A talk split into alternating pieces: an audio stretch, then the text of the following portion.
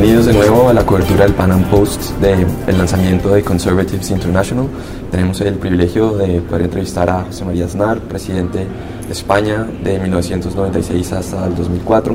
Muchas gracias por estar con nosotros. Encantado, mucho gusto. Quisiera empezar preguntándole acerca de su percepción acerca de la situación actual en, en Venezuela y, y, también, sobre todo, si nos pudiera dar su opinión acerca de el, el papel que ha jugado eh, su sucesor, el señor Rodríguez Zapatero, dentro de todos los intentos de negociación que hubo entre la oposición y, el régimen de, Nicolás Maduro. Bueno, primero, la situación en Venezuela es una situación insostenible, inaceptable. Venezuela es una dictadura represiva y terrible para todos los ciudadanos venezolanos. Y desde el punto de vista de lo que significa, lo que tiene que ser la expresión de las personas que defendemos las libertades de los sistemas democráticos y los derechos humanos, pues tenemos que ser muy activos en relación con la situación de Venezuela.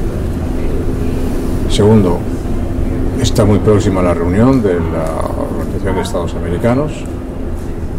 Tiene la oportunidad esa organización de por primera vez casi demostrar una gran utilidad aplicando la Carta Democrática. Si la Carta Democrática no es aplicada, pues realmente la gran pregunta va a ser para qué sirve esa organización y cuál es la utilidad de esa organización. Y yo creo que en tercer lugar hay al menos dos o tres elementos claves. Uno, hay que apoyar de una manera muy decidida a, la, a, la, a, las fuerzas que defienden la libertad en Venezuela. Lo que están haciendo en las calles, lo que están haciendo en, eh, por intentar eh, recobrar la libertad es extraordinario. Segundo, todos los gobiernos, estén en la Organización de Estados Americanos y también fuera de la Organización de Estados Americanos, e incluyo el gobierno español, deben estar enormemente activos no solamente en el respaldo a ellos, sino en la exigencia al, al, régimen venezolano de liberación inmediata de presos, de devolución de poderes a la Asamblea Nacional, de elecciones inmediatamente y de retirada definitiva ya de, eh, de Maduro mm, del gobierno.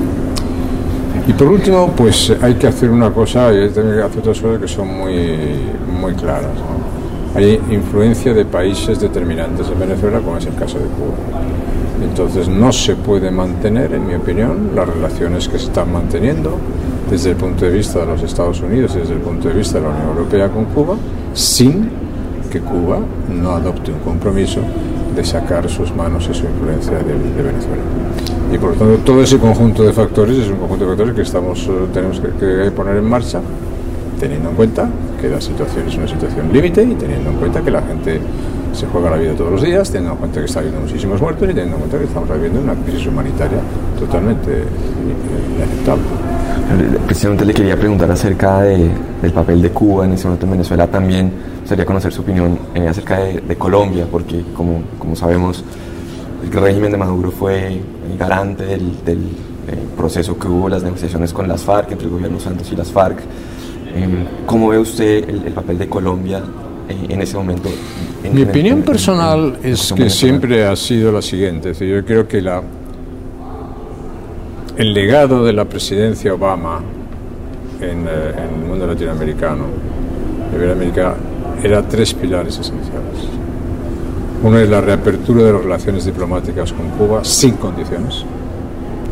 Otro era el apoyo al acuerdo en, con las FARC en Colombia. Y otro era el mantenimiento del régimen de Maduro. Claro. Las tres cosas están juntas. Y sin esas tres cosas no se puede entender qué es lo que pasa.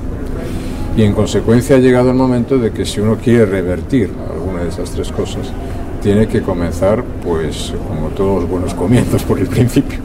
Y el principio es eh, eh, efectivamente Cuba. En segundo lugar, la situación de Venezuela, que es extremadamente urgente. Y en tercer lugar, creo sinceramente que lo que ha ocurrido en, en Colombia, el intento de aplicar unos acuerdos haciéndolos parte de la Constitución colombiana, la desatención de un referéndum que fue ganado por los partidarios de otro tipo de acuerdo y no se ha respetado. y las resoluciones de la Corte Constitucional que declaran inconstitucional el acuerdo abren un proceso distinto y diferente en Colombia, donde es muy importante que se refuerce la institucionalidad y se respeten las decisiones de la gente, porque esa es la base del sistema democrático. Si usted organiza un referéndum, organiza unas elecciones y no respeta los resultados, pues ¿en qué, queda la base de la democracia?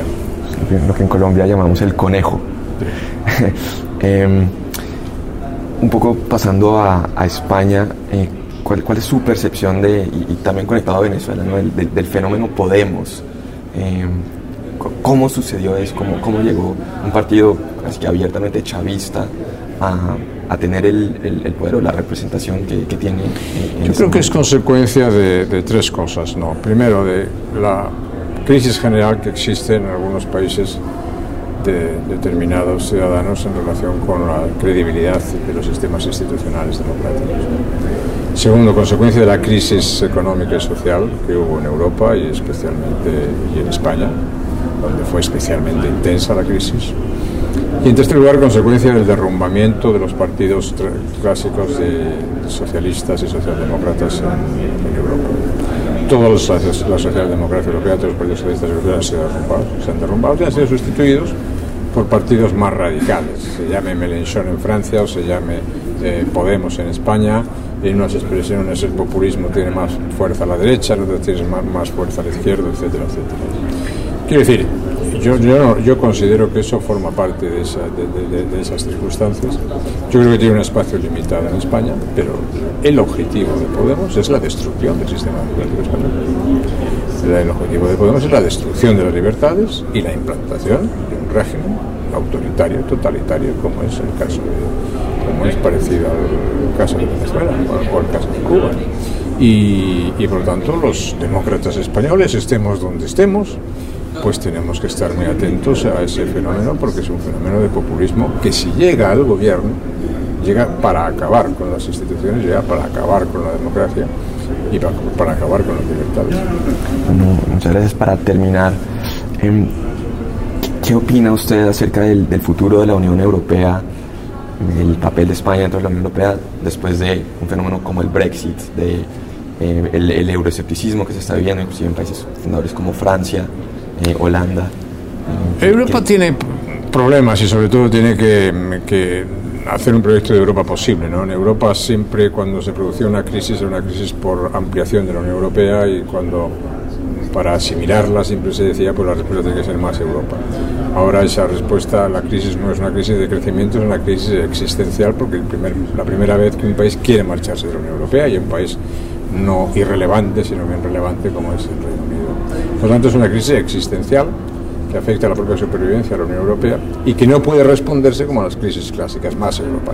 Pero la respuesta no puede ser ni el más Europa clásico, porque la gente ya no acepta más cesiones de soberanía a las instituciones europeas, ni tampoco la respuesta populista de decir acabemos con Europa.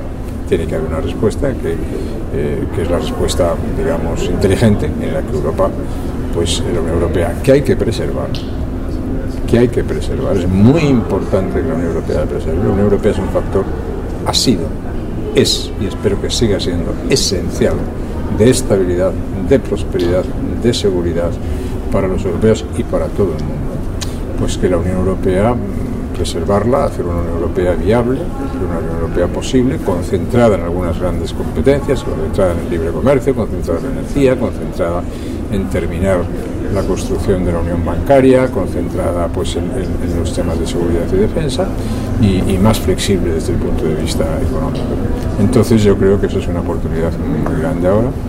Hay procesos electorales que son pendientes, pero también la Unión Europea ha demostrado, y los europeos han demostrado que son capaces de reaccionar. Y eso es una buena noticia. Y es una buena noticia para el mundo. Nadie saldría ganando nada de un proceso de desintegración de la Unión Europea. Yo sinceramente ni lo quiero, ni lo espero, ni creo que vaya a existir. Muchísimas gracias.